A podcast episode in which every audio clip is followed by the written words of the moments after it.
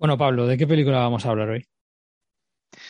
Pues hoy vamos a hablar de la legendaria adaptación de un clásico de Washington Irving, realizada en 1999 después de no pocos problemas por Tim Burton. Bajo la producción y auspicio de Francis Ford Coppola, hablaremos de Sleepy Hollow, con un reparto magnífico de grandísimos actores británicos, pero liderando el ya habitual Johnny Depp, acompañado de Christina Ricci. Además de ellos, tenemos en fin, a los mejores actores británicos posibles, desde Christopher Lee, Richard Griffiths, Christopher Walken y un largo etcétera. Vamos a comentar muchas cosas de esta película que me parece con total seguridad el deleite más grande de Tim Burton, pero a modo de daros paso y abrir un poquito el debate, también me parece quizá la película que mejor defina el talento, pero también las limitaciones y el complejo lugar industrial que ocupó Tim Burton en su carrera. Y por eso mismo creo que es una película que se presta a un debate rico en matices, pero además eh, admirable de lo que fue, ahora ya con cierta nostalgia, ese espejismo que llamamos a veces con eh, un poquito de ilusión el cine de los años 90. Así que, sin más, eh, quiero cederle la palabra a Ignacio Pablo Rico, que me ha invitado a este podcast. Yo soy Pablo Muñoz y vamos a hablar de esta película que me parece absolutamente fascinante, plano a plano, y en no poco en no poca medida es debido al talento de Emanuel Lubezki, a quien seguro que muchos de vosotros recordáis por su trabajo con Terrence Malick, pero que tuvo una gran etapa gótica en los 90, que empezó con Alfonso Cuarón y en mi humilde opinión encontró aquí una pequeña cima, ¿no? Pues un placer estar aquí con vosotros una vez más. Eh, muchas gracias, Pablo, y muchas gracias, Yago, por, organizar este, este dossier eh, Tim Burton que comenzamos ahora. Entonces, bueno, em, sobre Sleepy Hollow, a mí es una película que en su momento no, la revisaba prácticamente desde la, desde la fecha del estreno, fijaros, ¿eh? es decir, desde 1999, que yo era, que yo era un adolescente.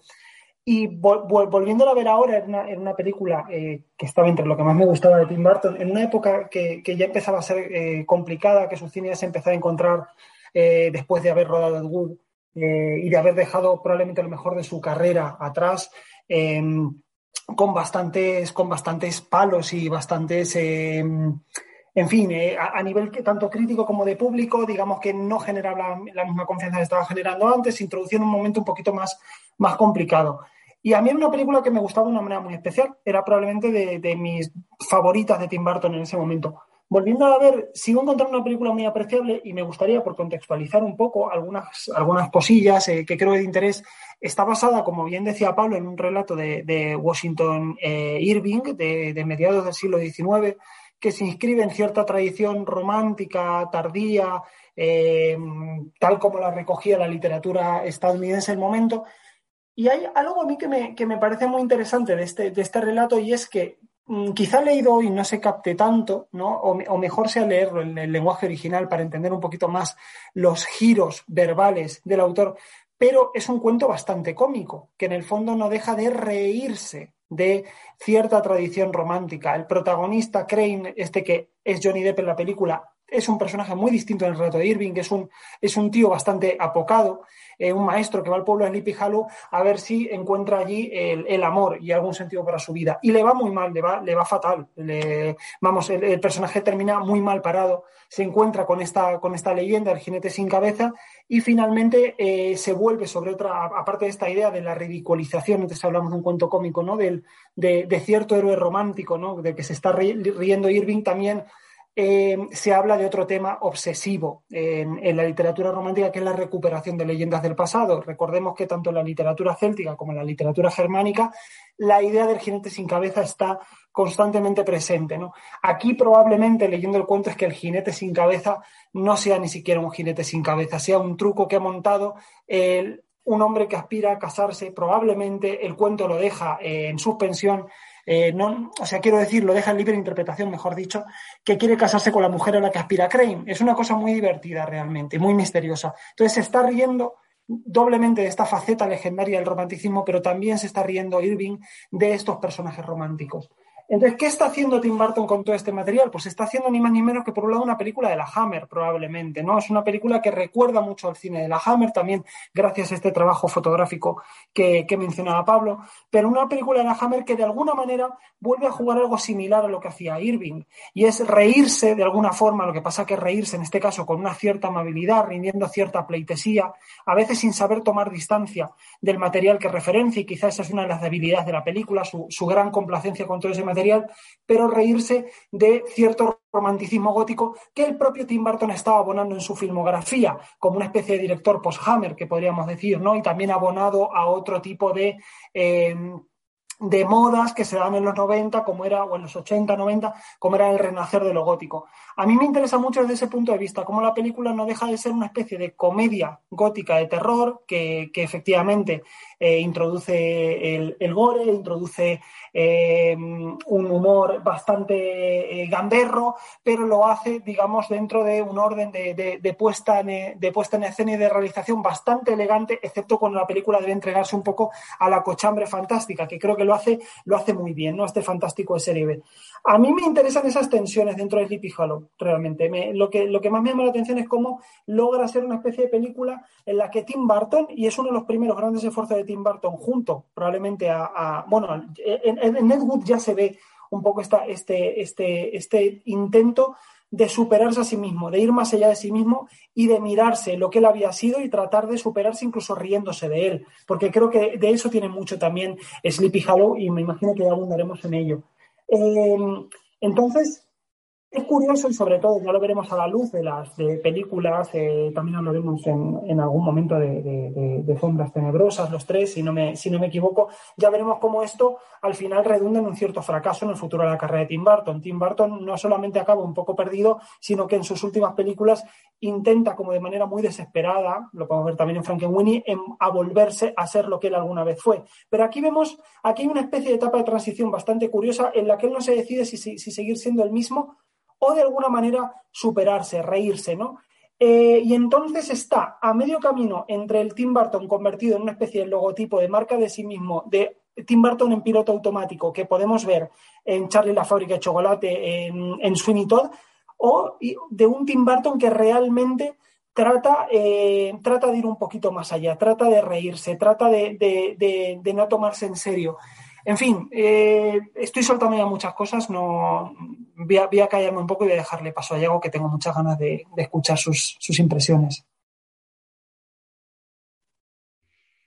Bueno, es muy, muy interesante esto que comentas sobre, sobre la, el punto de la carrera de Tim Burton, ¿no? que a mí se me, se me escapa un poco porque no lo tengo tan reciente.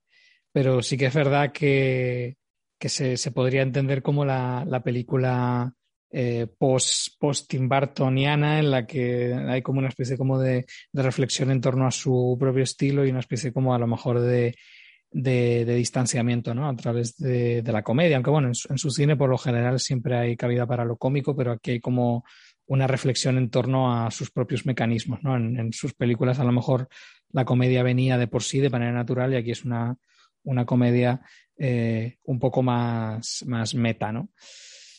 Eh, a, mí lo que me llama la atención es cómo el, cuento y la y, bueno, a partir de un, de un, material tan concreto lo fuerza a, explorar otros, otros terrenos, ¿no? Porque ya no hay tanto esta, esta idea del expresionismo, ¿no? Esta herencia de, del, del, cine de terror de los años 30 y demás, y hay como un juego con, con, otras, con otras estéticas, ¿no? Y creo que le, que en realidad le funciona bastante bien. Y también creo que se, se cometió la, la, gran decisión de, de coger a, a porque creo que es una película que, que, probablemente está mejor, mejor dirigida y mejor, digamos, encuadrada eh, a, nivel puramente técnica.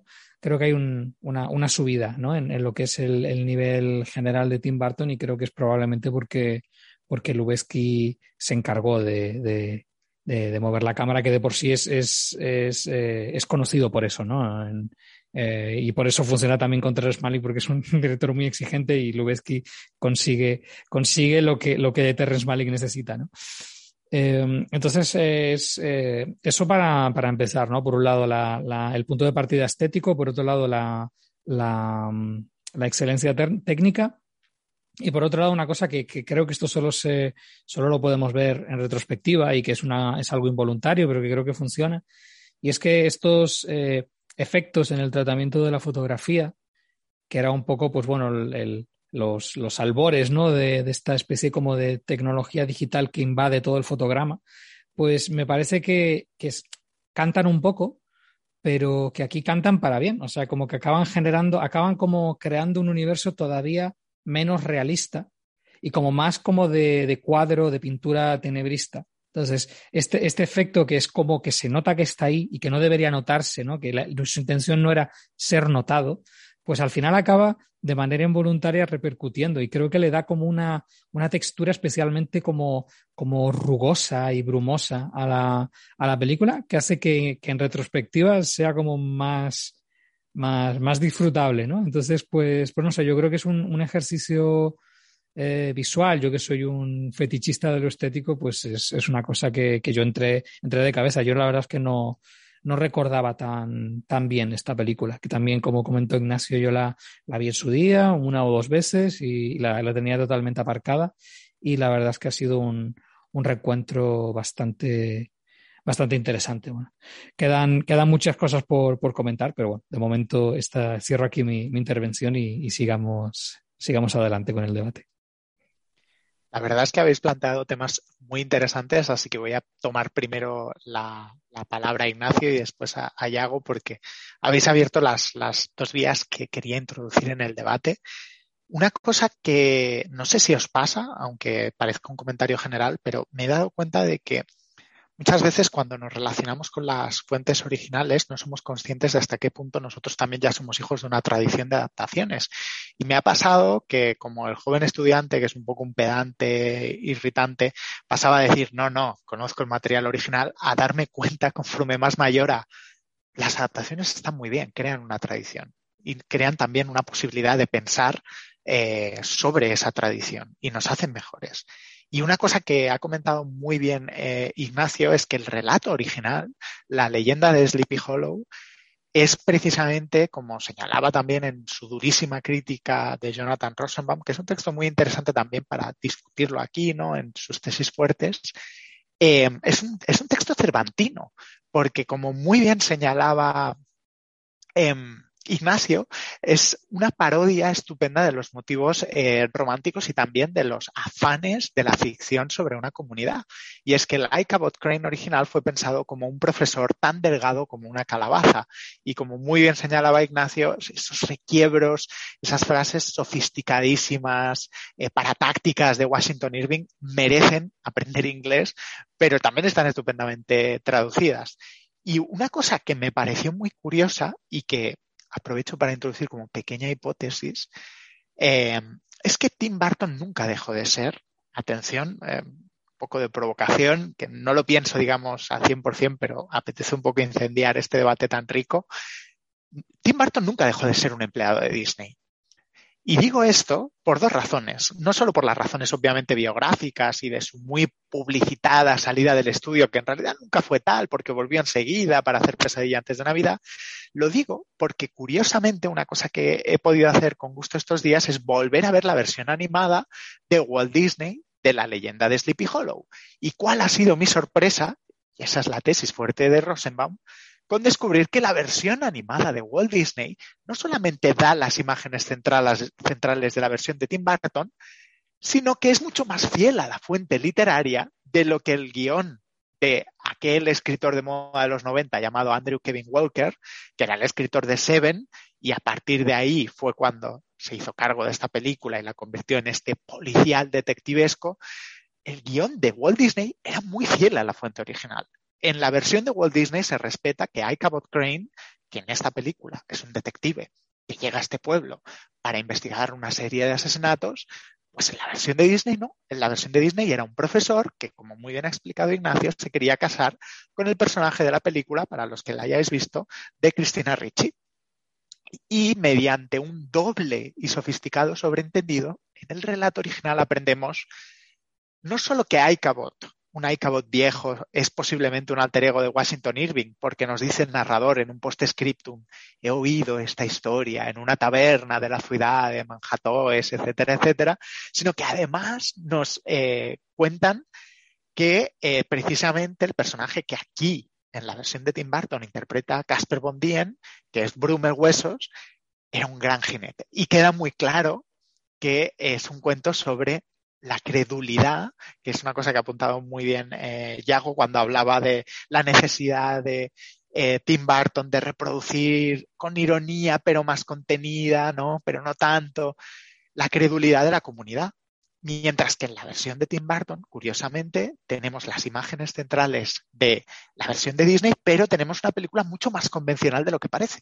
Porque digamos que es una película de, como muy bien decía Yago, es una película que mezcla otros referentes menos propios de Tim Burton en el caso de las pelis de Sherlock Holmes de Basil Rathbone, que es algo de lo que me he dado cuenta volviéndola a ver esta vez. ¿eh? No me había dado cuenta de que Johnny Depp interpreta a Ichabod Crane no solo como un detective, sino como un detective meta. Eh, se mueve como un detective, es racional, tiene propuestas de justicia muy avanzadas para su época que irritan al personaje de Christopher Lee, etcétera, ¿no? Y entonces es una cosa que me parece que está en tensión en la propia película. Y otra cosa que habéis comentado los dos con mucho gusto para daros paso es la idea de la Hammer.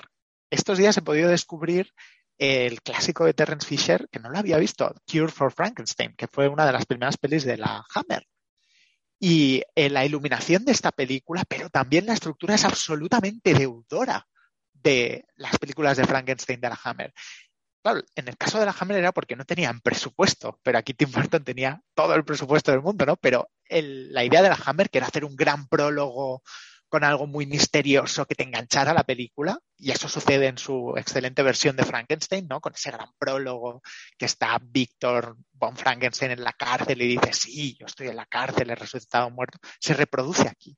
Y como muy bien decía Yago, yo creo que Manuel Lubezki es una fuerza coautoral de la película, porque la Hammer tuvo varios directores de fotografía y una cosa que me ha llamado mucho la atención es que no buscan ser ciertas pelis de la Hammer, sino las pelis de la Hammer de Terence Fisher iluminadas por Jack Asher.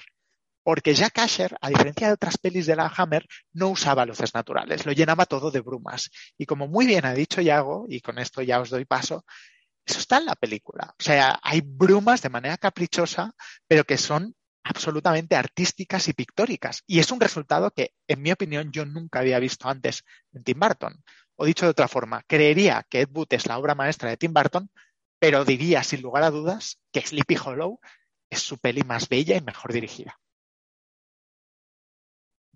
Bueno, la verdad que habéis dicho, hay un montón de tela que cortar, habéis dicho un montón de cosas de, gran interés y, y que rayan un nivel muy alto.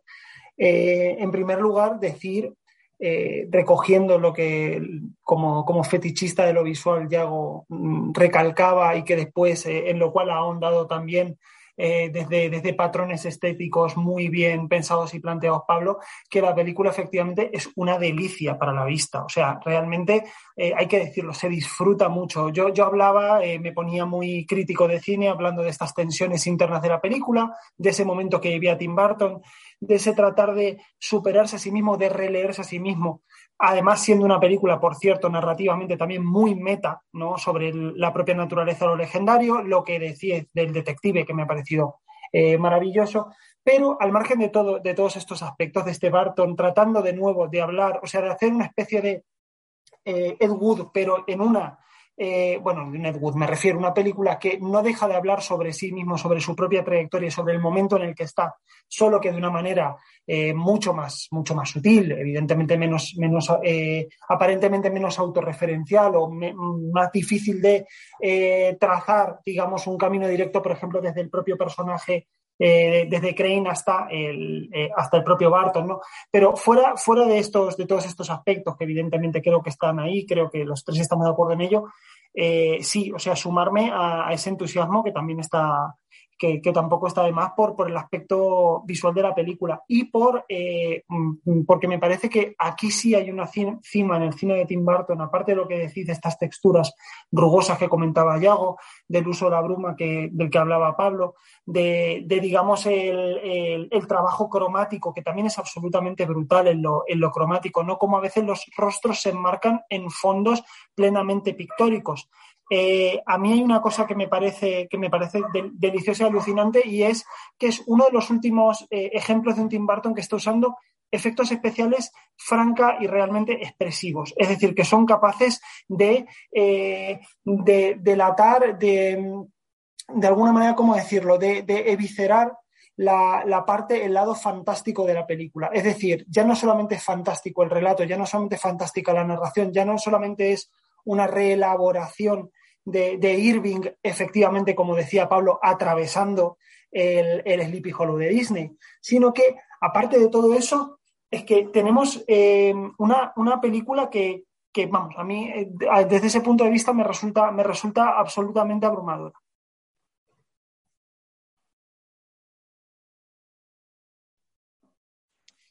Eh, bueno, creo que siguiendo con, las tensiones, a mí me, me ha, interesado mucho un, par de, aspectos más de, de la manera de, encarar el, relato. En ese sentido me, voy a los, a los orígenes del podcast con, los comentarios iniciales de, Ignacio sobre todo. Eh,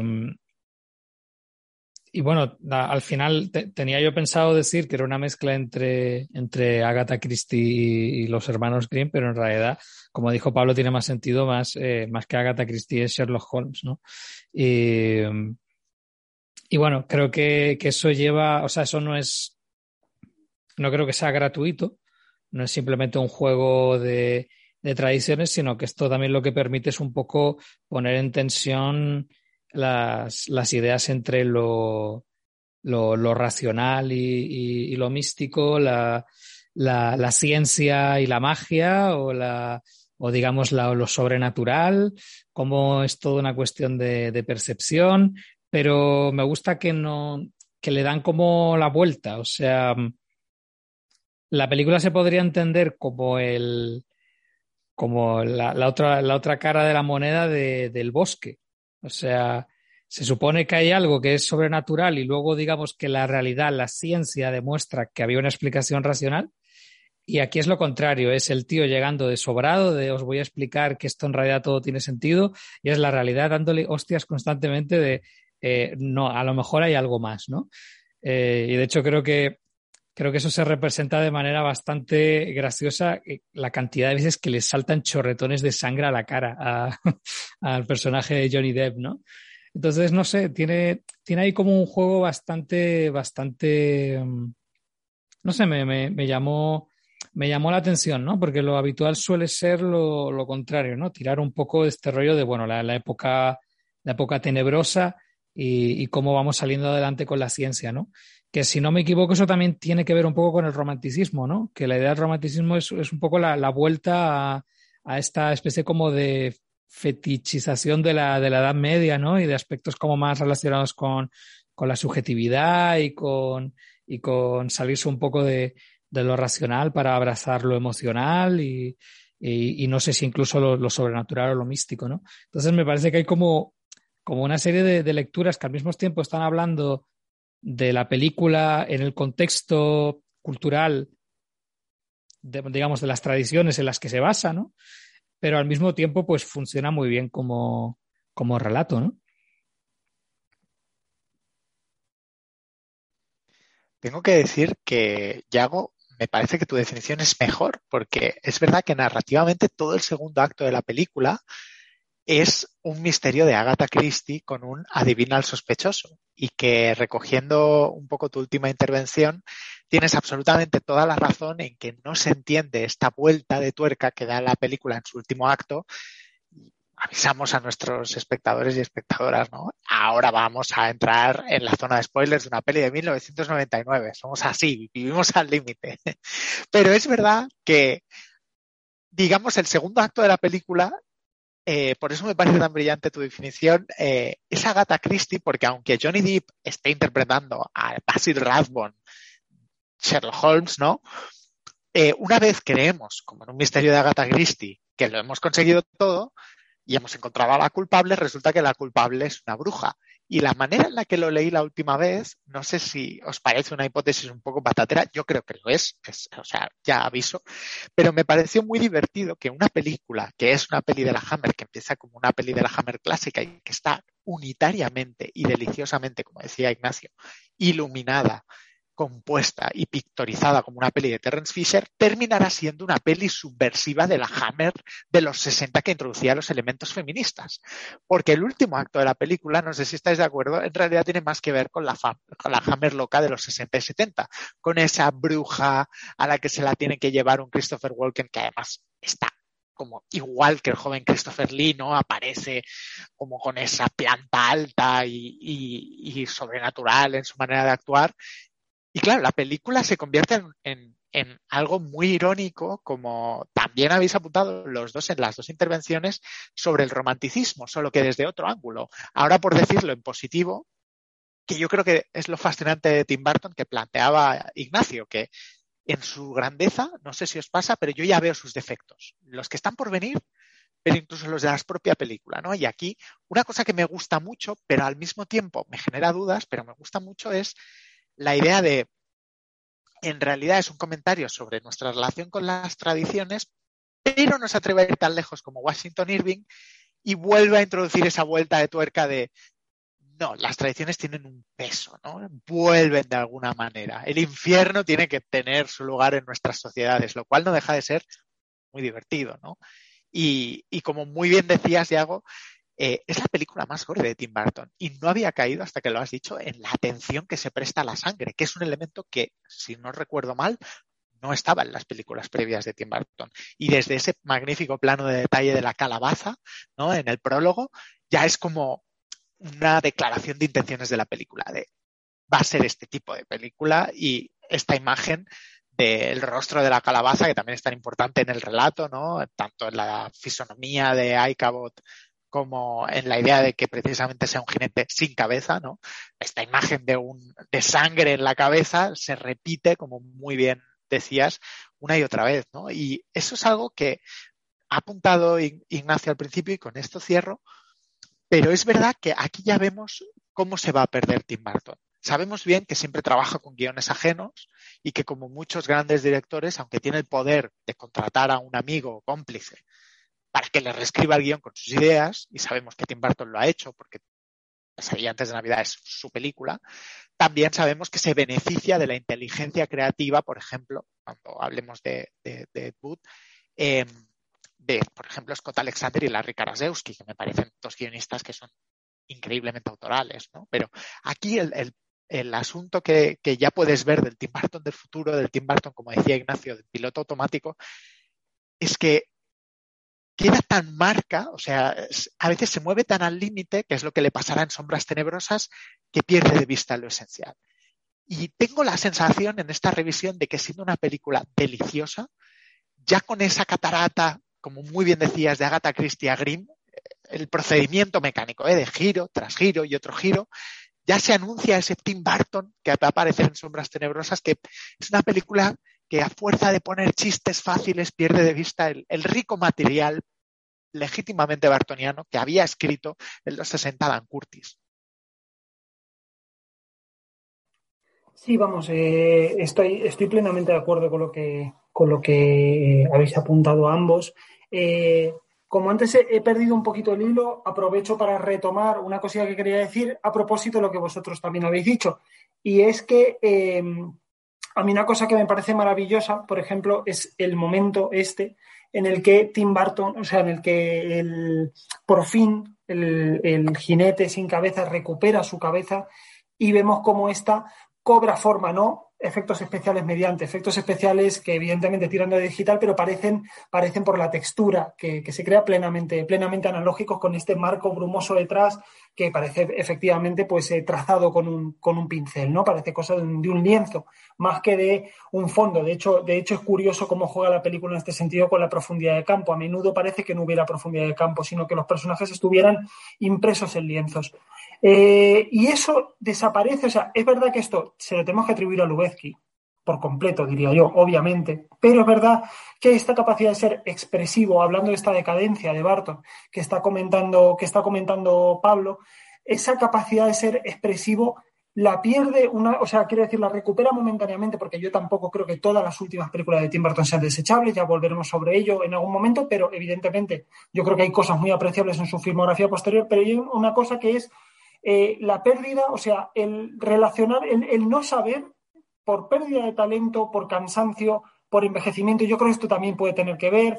A veces la etapa creativa termina y ya está, pero no saber extraer de esos, ocurre con Sombras Tenebrosas, ¿no? que se prestaba tanto a ello, eh, de guiones y de material plenamente bartoniano, nada más que una especie de simulacro o apariencia de lo que era el Barton anterior, como una especie de invocación de su propia, de su propia sombra. Mientras que aquí, de verdad, de verdad está siendo capaz de decir cosas que están más allá incluso de lo que es el propio discurso de la película. Es decir, es, fantástico. Y es fantástico porque, y era lo que quería expresar anteriormente, va más allá de ese, eh, me refiero como fantástico a cine fantástico, va más allá del fantástico que podemos, que destila pues el propio, eh, la propia naturaleza de la narración, el relato, todo lo que, todo lo que hemos estado comentando, ¿no? Es decir, son esas imágenes que tienen un, valor expresivo por sí mismas y que me parece que, bueno, que son, que son realmente preciosas. Pongo esta porque creo que es la cima de la película en ese sentido, ¿no? Ese, el, el, jinete, eh, digamos, eh, eh, recuperando la cabeza perdida, por así decirlo. Después, comentabais también una serie de cosas. Bueno, Yago lo, apunta muy bien. La película, efectivamente, es una vuelta a ciertas obsesiones del, del romanticismo, ¿no? que están como esa, esa, fijación por la Edad Media, por las antiguas, por determinadas tradiciones antiguas, las, las, viejas epopeyas, los viejos relatos de la antigüedad. Ahí estábamos hablando de la tradición germánica y céltica en la que ya aparece la figura del jinete, del jinete sin cabeza, lo sobrenatural, lo místico, ya, ya tenía toda la razón, lo místico, lo, lo, religioso, ¿no? Pero lo religioso en un sentido ya no, no trascendente, sino mistérico, ¿no? Y es que aquí ocurre algo, eh, y no, no sé qué pensaréis, porque Pablo hablaba de la recuperación, ¿no? De, que, de Barton no se atreve a ir más allá y le vuelve a dar a la tradición, sobre todo a determinada eh, visión tradicional del mundo, eh, eh, principalmente casi diría que religiosa, le vuelve a dar un lugar, ¿no? que no sabemos muy bien hasta qué punto se lo toma en serio, no sabemos hasta qué punto está tratando de ser divertido o está diciéndonoslo de verdad, que esa es una de las gracias para mí de la película. ¿Cómo ocurría? Y aquí sí, Barton es muy irviniano en el, en el, relato, en el relato original, es un relato muy desconcertante escrito con unos giros, como antes, antes detallaba Pablo alguno, muy, eh, muy graciosos, pero que realmente en algunos puntos no son un relato muy largo, pero no sabemos si tomarnos en serio o no. Es bastante, desconcierta bastante. Aquí Barton sí que creo que eh, se, aleja de lo que había hecho Disney con la película, si bien recurre a su, o sea, con el relato, si bien recurre a su imaginario, y lo que está haciendo de alguna manera es reinstaurar efectivamente la tradición y reinstaurar el, cariño por las viejas leyendas, por la magia, por las, por, por eh, ¿cómo decirlo? Em, por lo místico, como decía, como decía Yago, por lo legendario, por lo irracional, por lo emocional. Es decir, eh, de alguna forma, Tim Burton está restaurando el lugar del romanticismo, cosa que había hecho también con todo su primer cine, recordemos Eduardo Manos Tijeras, era devolverle al romanticismo, a la irracionalidad, a los sentimientos, a, bueno, como toda la cultura esta neogótica que aparece en los 80, ¿no? El lugar que habían perdido. Eh, lo que pasa es que hay aquí una gran ambigüedad y a mí me parece una de las gracias, una de las cosas más, perdón, las gracias, uno de los aspectos más, más divertidos y más extraños de la película que no sabes hasta qué punto tomarte en serio lo que te está diciendo y lo que está queriendo hacer el, director. No sabes si simplemente está queriendo divertirse a costa de Irving, eh, y a costa de, Disney, si está realmente haciendo una reivindicación de verdad eh, de, esa vuelta al romanticismo, si está tratando de superarse, como decíamos anteriormente, al Barton que había sido, o si por otro lado está de alguna manera también diciendo esto soy yo y esto no se va a mover en ningún momento. Es una película en ese sentido muy armónica cuando se ve, muy divertida, hay pocas cosas que chirríen, pero una vez empiezas a pensarla te das cuenta de que hay un Tim Burton, bueno, eh, que creo que es una de las palabras a las que hemos recurrido los tres, ¿no? En pura y dura tensión.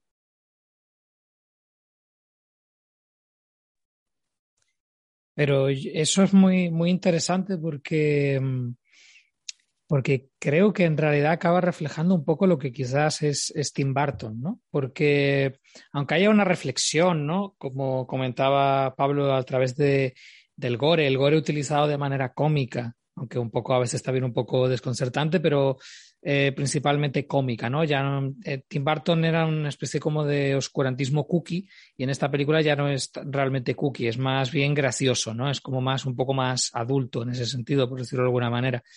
Entonces, todo ese, ese trabajo de alejamiento como para reflexionar sobre su propio cine y el hecho de que al final acabe abrazando todo lo que antes era su cine, es como una especie como de análisis para confirmar que, que va a seguir por ahí, que ese es su cine.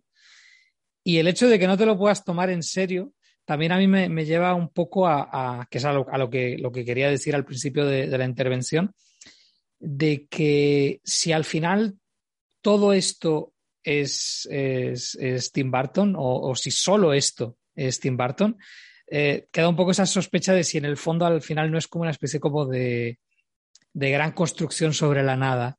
Entonces es, es, un poco esta, esta visión que, que, suele sobrevolar mucho su cine, porque sí que es verdad que a mí por, por, personalmente me resultan muy, me muy atractivas sus películas, incluso las menos interesantes. Es, un, es una estética con la, que, con la que me siento cómodo, más allá de que luego la valore más o menos, pero es, es un cine que me entra muy bien, básicamente, ¿no? Pero claro, hay veces en los que, por ejemplo, que se habla mucho de, de la película de Batman, ¿no? Que, que si es una, una gran obra y demás, pues también sobrevuela bastante en esa película si en el fondo no deja de ser un, un niño jugando con sus juguetitos, ¿no?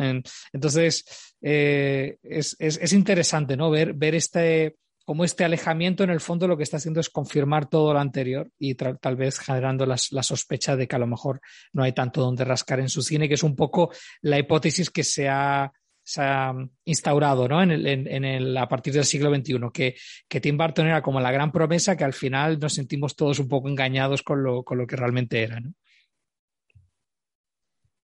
Caray, eh, no puedo estar más contento de estar aquí porque el debate está además permitiendo que pensemos los tres en común, que es algo que se suele eh, ignorar, porque quizá os parece que nos estamos eh, dando mucho cariño, pero en realidad yo creo que lo que estamos celebrando es que estamos pudiendo encontrar ángulos de pensamiento que si no estuviéramos aquí discutiendo, probablemente no lo hubiéramos pensado por separado, ¿no? Y eso es muy bonito y es lo, que tiene el diálogo, ¿no? Que eh, por ir tirar de, de, formación profesional que es filosofía, pues es esa partera de la que siempre habla Sócrates, ¿no? Pues ahora siento que hay unos caminos. De hecho, lo que os iba a plantear es que eh, quizá el personaje más fiel a Tim Burton, eh, que en esa época, en la época de Sleepy Hollow, eh, todos recordamos bien por los famosos monólogos de Kevin Smith, se encuentra muy, muy comprometido con hacer una película del personaje menos bartoniano de todos, un superhombre llamado el Clark Kent Superman, ¿no? Con John Peters. Esa película es lo que quería hacer en aquellos años porque también necesitaba un taquillazo. Pero quizá el personaje que mejor ejemplifica la definición que eh, ha dado Yago de, de Tim Burton es Jack Skellington, porque Jack Skellington es eh, literalmente un esqueleto que sueña con ser Santa Claus. Es una figura muy clara de una pieza, es decir, es un esqueleto que excelsamente, y nunca sabes viendo la película si irónica o de todo corazón por parte de los cineastas quiere ser Santa Claus y que más allá de lo irónico de la situación de que el espíritu del miedo quiera ser Santa Claus, Tim Burton parece al final de la película junto a Henry Selick estar convencido de que hay algo noble que consiga ser Santa Claus y representar sus valores, ¿no? Y una cosa muy interesante que ha apuntado Iago y también Ignacio a raíz de lo que podríamos llamar el Tim Burton autor, qué lugar tiene su filmografía, quién es realmente, está en los 90, porque Ed Wood en realidad, eh, siendo una película excelente y compleja en muchos aspectos, es la película de Tim Burton una vez realizada y fracasada para el estudio que se realizó Eduardo Manos Tijeras, él se encuentra eh, en el compromiso industrial. Ya no os hablo como críticos, como espectadores, como eh, académicos que sois, em, em, o somos, ¿no? En este caso, Impectore, em, se encuentra en el compromiso de demostrar que es un autor. Y siempre he tenido la sensación de que Ed Wood es como él diciendo, soy un autor, soy un autor. Y esta es mi película de autor, pero con vuestras intervenciones lo he visto claro. Porque ¿cuál es la película que hace después de Ed Wood? Quizá la película más autoconsciente que ha realizado Barton esté en el estado que esté creativo, que es Mars Attacks, que es una película donde hay un montón de cosas también maravillosas, como que se posiciona claramente al lado de los tontos del bote y de nuevo estás como desconcertado porque dices, les ama, nos quiere decir algo irónico sobre la política presidencial con contraste o les ama nítidamente, ¿no? Son Tom Jones y las personas con mal gusto las que encarnan el bien y el bien con mayúsculas además. Pero es verdad que lo que he visto ahora muy claro y creo que en Sleepy Hollow se ve muy claro es que eh, quizá Barton estaba siendo humano, demasiado humano, ¿no? Estaba respondiendo a todas esas expectativas como mejor sabía. Y, y quizá Sleepy Hollow es como su intento de, como decía Yago, autoafirmarse, decir, bueno, yo es que soy un animador de Disney y enamorado de la Hammer, necesito hacer esta película como un statement artístico. Y es ahí donde, como muy bien dice Ignacio, yo eh, entro en tensión y también precisamente entro en su gestión, porque pienso al final de la película, vale, pero allí donde Irving decía aquello tan sabio de que ese amor a las tradiciones solo oculta, ¿no? Porque eh, Like About Crane del relato, digamos, es un maestro y los maestros en las comunidades rurales, como señala Irving al principio, con mucha mala leche, eran muy respetados por las hijas de los granjeros, ¿no? Por las mujeres, dice, porque tenían mejor gusto, ¿no? Y es como que fracasa ante este personaje. Y claro, una cosa que me ha llamado mucho la atención de la película es que Tim Burton lo mata en el segundo acto. O sea, el personaje de Broom, que es el de Casper Van, Dien, lo mata y lo mata de la forma más horrible. Es como, me voy a deshacer de él. No me interesa esta trama de amores. Christina Ricci está enamorada de Johnny Depp y lleva la película hacia el lugar de las tradiciones, eh, las viejas leyendas eh, necesitan un lugar. Pero una cosa que me llama la atención y que es donde yo creo que la película alcanza sus mejores niveles es la visión irónica de que esas tradiciones en el fondo son un conflicto de familias, un conflicto de plebe versus clases dirigentes. Que eso es una de las cosas quizá más divertidas y creo que injustamente poco consideradas como políticas de este buen hombre. Que al final esta bruja está resentida por una cuestión de apellido porque la película se construye, y en esto me ha recordado mucho a su última película, que me parece fascinante, y me pasa como a Yago. Ver una peli de Tim Burton sigue siendo ver la película de un enamorado de las posibilidades de un plano, aunque estén mal montadas, aunque sean muy discutibles, como decía Ignacio, ¿no? Eh, claro, eh, me, resulta muy interesante o, profundamente interesante que el final de la película sea una mujer de apellido eh, intentando vengarse, pero Tim Burton dándole su parte, porque es la persona que tiene que irse al infierno.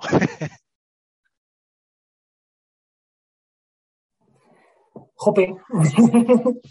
¿Cuánto, ¿Cuánto que recoger de, todo esto?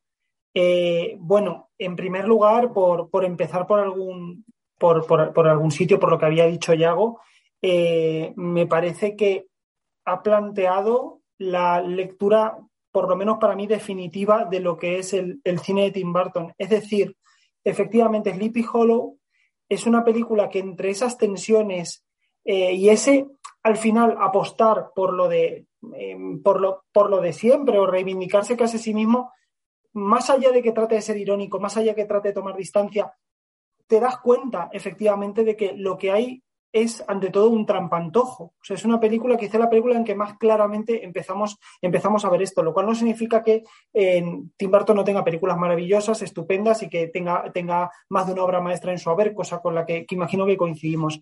Eh, el problema, claro, eh, es que llega un punto, y creo que es algo que por exacerbación comienza a ocurrir en Sleepy Hollow, pese a que sea la primera película que apela al gore Eh, empieza a ocurrir, no siempre, porque como digo, para mí los efectos especiales son a veces bastante expresivos, pero es que es un cine en el que lo extraño comienza a, convertirse en una forma de familiar. O sea, es decir, lo extraño pasa al, ámbito de la familiaridad y nos pasa a nosotros mismos como espectadores de Tim Burton. Antes vosotros, vosotros ambos habéis, habéis señalado cómo eh, lo, placentero que es reencontrarse con el cine de Tim Burton, ¿no? Con volver a una película suya, aunque sea menor, porque reconocemos eh, esos signos, esos santos y señas de lo que, visuales de lo que es el cine de Tim Burton. Nos sentimos envueltos en esa estética, pertenece probablemente también por un tema generacional a nuestra infancia.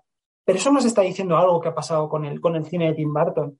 Eh, ese Tim Burton que, que lo comentaba hace, hace mucho tiempo en un, en un, podcast del Rayo Verde, recuerdo Diego Salgado, que se ha metido en su, en su propio parque de atracciones y ha tirado las llaves fuera. Eh, es, es, que realmente lo extraño pasa a ser completamente familiar y en ese momento, claro, lo, fantástico pasa a ser fantasía, ¿no? Y yo creo que en Sleepy Hollow ya empieza a haber un primer, un primer paso, una primera tentativa, inconsciente, evidentemente, una tentativa no, quiero decir, una, un primer, sí, un primer paso inconsciente, tentativa no, porque, porque evidentemente no, no querría eso, de cosificar de alguna manera lo, fantástico, de convertirlo en un artificio meramente divertido, en algo, en algo disfrutón eh, y de eh, convertir su cine en una especie de universo ya casi autorreferencial. Aquí yo creo que está eh, la propia interpretación de Johnny Depp, que, está magnífico y la verdad que, que, que Jope llevaba tiempo sin verlo en ninguna película y como que me ha dado muchísimo placer reencontrarle no deja de ser un Johnny Depp eh, casi meta Johnny Depp. Es este Johnny Depp que ya empezaba a ser, que ya empezaría a ser unos años después, sobre todo, un, encarnador de, papeles, eh, de roles de parque temático, ¿no? O sea, básicamente empieza, empieza a ver un poco de eso, de cosificación de su universo. Y me quedo con la idea del niño jugando con sus, con sus juguetitos, porque eso acaba siendo al final, al final de todo el Lippy Hollow y es ahí donde, donde más limitada está. Eh, luego es gracioso eh, en ese sentido, en esa idea de niño que, estaba comentando Yago y ya con lo que decía Pablo, lo que hace con el personaje de Brum. A Brum se lo carga. Brum, recordemos que en el relato de Irving era el gran triunfador, era el que se llevaba a la chica, mientras el otro pobre pringado desaparecía que saber lo que harían con él, supuestamente en manos del, del jinete sin cabeza. Aquí es que Tim Burton dice, pero este cabrón de Brum no me va a aguar la fiesta se lo cepilla efectivamente y devuelve a su lugar la irracionalidad de la tradición, la fascinación por las viejas historias, lo que había sido también en muchos sentidos como una especie de, de, eh, resurrección de gótico romántica, el cine de la, el cine de la propia Hammer, ¿no? Y por último, me gustaría señalar eh, eh, bueno, me gustaría aludir a esto que, comentaba Pablo sobre, sobre, la vertiente política del, del, cine de Tim Burton. Es que esta es una de las últimas películas en las que de verdad a mí me resulta creíble por narrativa y también por lo que hablamos de esos efectos especiales que logran ser en más de un momento perturbadores o, removernos de alguna manera o fascinarnos, que es capaz de hablar de cómo lo fantástico, al irrumpir en lo cotidiano, eh, eh, mm, eh, obliga a, la, normalidad, digamos, a enfrentarse a sí misma. O sea, lo normal ya no puede volver a ser normal una vez irrumpe lo extraño. Y efectivamente la normalidad, eh, normalmente, para la redundancia, está representada pues o bien, por clases, por las clases dominantes, cuando Tim Burton ejerce un cine, practica, pone en práctica un cine histórico, como puede ser Sleepy Hollow, Sombras Tenebrosas, está, ¿cómo se llama? Todd y que en el cine más contemporáneo tiene que ver con esas nuevas clases dominantes que son las grandes masas consumidoras, que son las clases medias que él tanto detesta. ¿no? Él en el fondo no deja de ser un niño de clase media enfurruñado con esas clases, eh, eh, con, esa burguesía en la, de en la que él mismo se ha criado, no deja de ser una pataleta infantil buena parte de su cine y eh, cuando juega el cine histórico no deja de representar de alguna manera ese mismo esquema solamente que convirtiendo a las clases medias monstruosas de, Eduardo Manos Tijeras en, jueces y, en, autoridades políticas eh, maléficas de, otros tiempos. ¿no? Pero para mí esto sigue teniendo un valor. O sea, esta infantilidad de Barton para mí no es, no es, algo necesariamente negativo, porque creo que es muy sincera, que es muy honesta, que realmente es un niño revelándose con sus muñecos y con sus juguetitos, pero revelándose de verdad, porque no, porque deja de creer en ello y porque cree que lo fantástico y que incluso el juego con lo fantástico tiene un poder revulsivo, una capacidad de invocar otras condiciones, otras, otras em, otras facetas de la condición humana, ¿no? Eh, como puede ser la reivindicación del amor romántico en una época en la que se ha dejado de creer en el romance, la reivindicación de lo irracional cuando todo se ha racionalizado y sometido a paradigma científico. Eh, hacerlo como un niño no lo hace menos merecedor de, para mí de, cierta, de cierta admiración, ¿no? Realmente hay una, hay una rebelión sincera y la infancia al final, ¿qué, menos eh, que asociarla, que ligarla claramente eh, a, todos esos sentimientos, a todas esas reivindicaciones que se hacían desde el propio romanticismo. El, el, romanticismo, otra de las cosas que reivindicaba era la figura del niño, del niño que jugaba. En el romanticismo se empieza a escribir también sobre la idea del juego, sobre lo improductivo del juego como algo capaz de subvertir, digamos, una realidad que nos convierte en, meros, eh, bueno, eh, ¿cómo decirlo?, en, siervos del, rol que de alguna manera se nos, se nos acababa asignando, ¿no? Y el amor romántico, por ejemplo, que, en Sleepy Hollow es, uno de los verdaderos motores, y en toda la filmografía de Tim Burton, como aquello susceptible de romper con esa programación, ya sea de clase media, de lo que sea, en la que están encerrados los personajes y obligarlos a salir eh, de, sí mismos. Y normalmente esto ocurre, curiosamente, eh, efectivamente, con, un prisma bastante feminista, porque realmente quien rompe con ese rol asignado en, una película como Beetlejuice es el personaje de Winona Ryder. Ocurre lo mismo en Eduardo Monos Tijeras. Aquí, de repente, pasa lo mismo con el personaje de Cristina Ricci y además invocando la figura de la otra figura querida por el romanticismo como es la de la bruja. En fin, es muy interesante porque a veces no son, no es tanto el personaje fantástico el que eh, destruye, no es que aparezca el personaje, el personaje de fantasía y destruya la realidad, subierta a la normalidad, acabe con ella, no, es que sirve como, realmente es una especie de elemento que obliga a que eh, aquellos que no están conformes con esa normalidad puedan decir, vale, no, o sea, no quiero esto, me abrazo esto otro, ¿no? En el fondo, todos esos personajes son los que, en los que se, para mí se, refleja de manera más, más honesta el propio Tim Burton. El Tim Burton que le gustaría que se le apareciera un fantasma, el Tim Burton que le gustaría eh, habitar la casa de, de Beetlejuice y apartarse de sus padres y tener dos coleguitas eh, que le lleven al más allá, etcétera. Eh, ahí por, para mí por eso algo muy conmovedor en este infantilismo de Tim Burton que creo que es en general eh, bastante más complejo de lo, que, de lo que parece y espero haber podido reflejar por lo menos una mínima parte de ello. Bueno, entrando ya sumergiéndonos a tope en esta eh, lectura meta de la lectura meta que, está, que hizo Tim Burton de su propio cine, pues es interesante pensar en esto de, eh, lo que se, dice mucho, ¿no? Que, Tim Burton se quedó como sin ideas que contar, ¿no? Que llegó un momento en el que ya lo había contado todo y me interesa esta versión eh, alternativa que propone, que propone Ignacio, ¿no? Que es que a lo mejor simplemente optó por la vía de la autocomplacencia, ¿no? Y de, y de cambiar lo extraño, disruptivo, por un osito de peluche al que puedes abrazar y que es muy, y que es muy cómodo de ver, ¿no? Eh, bueno, como, como decía antes, al final de la película parece como que está poniendo más en tensión que nunca sus ideas para finalmente reafirmarse y empezar como a, construir esta, este camino un poco más eh, autocomplaciente. Y me parece que eso quizás eh, pueda, pueda entrar en relación con el personaje de Johnny Depp, que es una especie como de alter ego de, del propio del propio Tim Burton, ¿no? Y este, dato que, no, que nunca, nunca podría haber llegado a esta conclusión porque no me he leído el relato eh, y que me, ha venido muy bien que lo comentarais sobre el, personaje del otro interés romántico y, Johnny Depp y como aquí parece como que se lo quita de encima y es como, no, no, no, voy a imponer mi, ley y mi ley es que, es que yo, a, través de Johnny Depp, yo consigo lo, lo que busco eh, y por otro lado, el hecho de que a mí me, resulta curioso que al principio de la película es como que el personaje de Johnny Depp sería lo contrario a Tim Burton, ¿no? Porque es el racionalista, el, que no cree para nada en los monstruitos, el que tal, pero claro, la, película es como que le pasa por encima. Y por un lado, me resulta curioso que, si a lo mejor puede, esto ya es hipótesis pura y, incluso baja mental, quiero decir que si si él de alguna manera tiene ese, lado racionalista y está haciendo como una especie como de reflexión de sí mismo,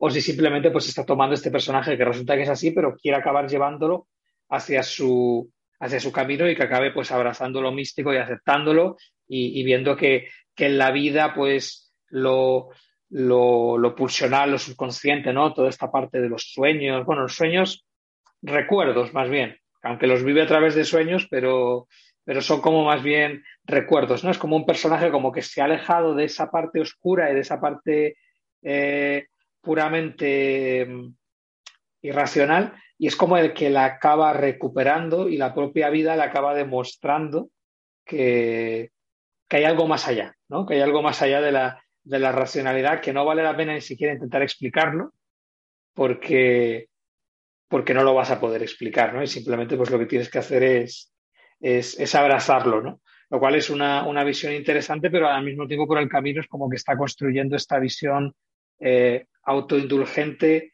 que va dejando, eh, va perdiendo, ¿no? Esta, este lado como más, más disruptivo, ¿no? En ese sentido quizás pueda ser una película eh, conservadora de sí mismo. O sea, es como una película que, que, se defiende a sí mismo especialmente, ¿no? Que ya no hay como ningún elemento disruptivo que pueda abrir la baraja, sino es como un cerrarse sobre sí mismo, ¿no? Un decir, el personaje viene a mi terreno, la película es sobre mi terreno, en la película parece que estoy poniendo en cuestión lo que hago, pero en el fondo lo acabo reafirmando y es como que por diferentes frentes él como que acaba confirmando que, que lo suyo es, es, es, como, entre comillas, como que está bien, ¿no? Y teniendo en cuenta que este se podría entender como el principio del fin, es como que a lo mejor esa decisión de auto de autoafirmarse fue como casi como que su sentencia de muerte, ¿no? No sé, porque lo que vino después como que ya es como más cuestionable, ¿no? Entonces me, me resulta bastante interesante ver la película desde este punto de vista.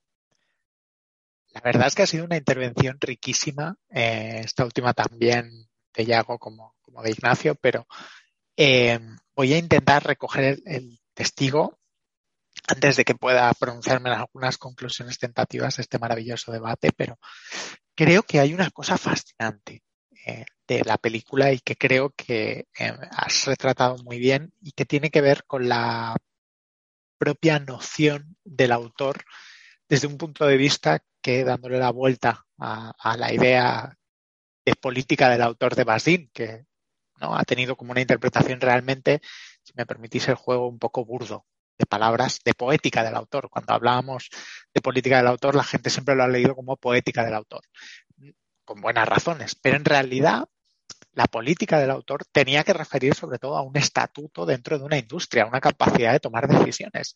Y en ese sentido, por ligar las dos intervenciones, eh, Tim Burton es un hijo de aquella generación de movie brats que hizo posible de una manera, como sabemos, muy precaria y muy relativa, eh, por parte de Francis Ford Coppola, que está detrás de esta película, de Brian De Palma, de George Lucas, de Steven Spielberg y luego de Robert Zemeckis, de Cohen, eh, del propio Sam Raimi, ¿no? que hizo posible trabajar para los grandes estudios imponiendo algo así como su visión. Y quizás si escogemos ¿no? Eh, esta descripción, que en realidad es bastante industrial, podamos empezar a entender por qué, como decía Ignacio, pasamos de lo fantástico a la fantasía.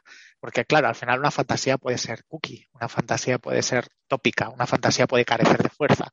Y creo que los tres compartimos, a raíz de la última intervención de Iago, que lo fantástico es también un discurso sobre imágenes que tienen una significación, que nos apelan, o historias que, eh, digamos, nos envuelven creando esas imágenes comunitarias y esos temas a los que volver, ¿no?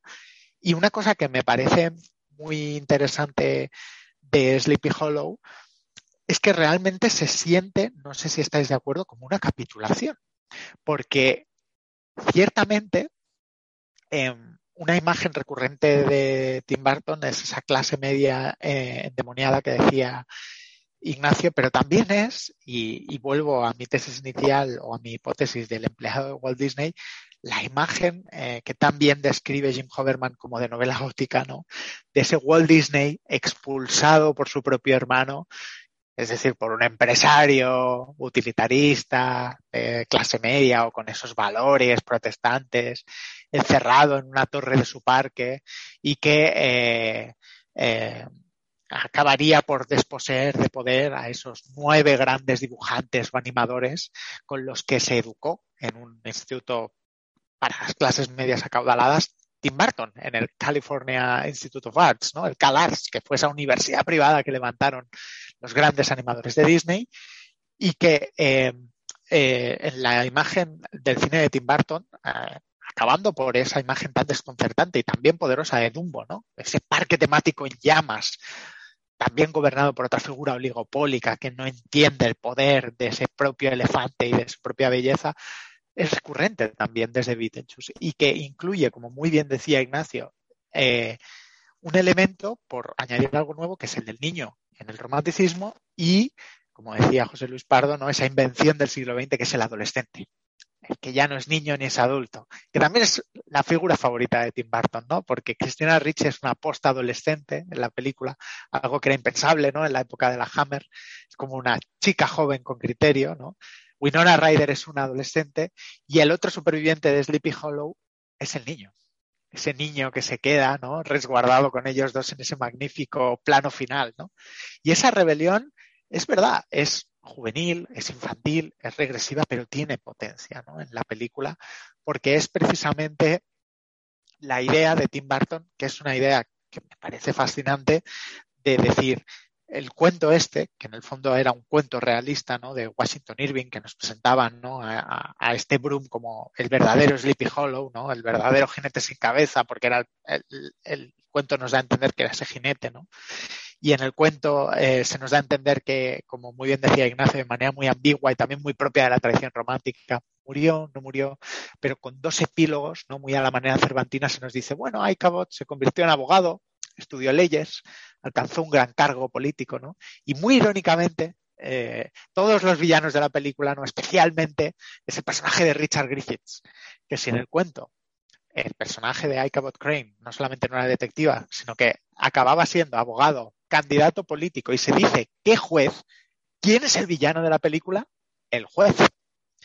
Y ese es un elemento que me parece muy llamativo y que, eh, como muy bien decía Yago, y retomando mi propia frase, se siente como una capitulación porque al final ese detective hiperracionalista abraza lo sobrenatural. Y no solamente abraza lo sobrenatural, sino que abraza al jinete sin cabeza. Le admite su parte de venganza, que eso es muy romántico, ¿no? Frente a esa política ilustrada, la que ya no hay corazón. Has de obedecer como si tú no fueras tú. Pues eh, como si fuera un, un Isaiah Berlin postmoderno, ¿no? Eh, Crane dice, bueno, a las razones de la sangre a veces hay que darle lo suyo, aunque sea un jinete del infierno, ¿no? Y es verdad que ese final, como muy bien decía Iago, evocando al psicoanálisis, es muy interesante, porque el proceso de, de Crane es un proceso que no pasa por el lado más oscuro del romanticismo, que es volver a la tierra, sino que pasa por volver al juego y a la memoria. Y ese es el elemento, yo creo que potente de Tim Burton.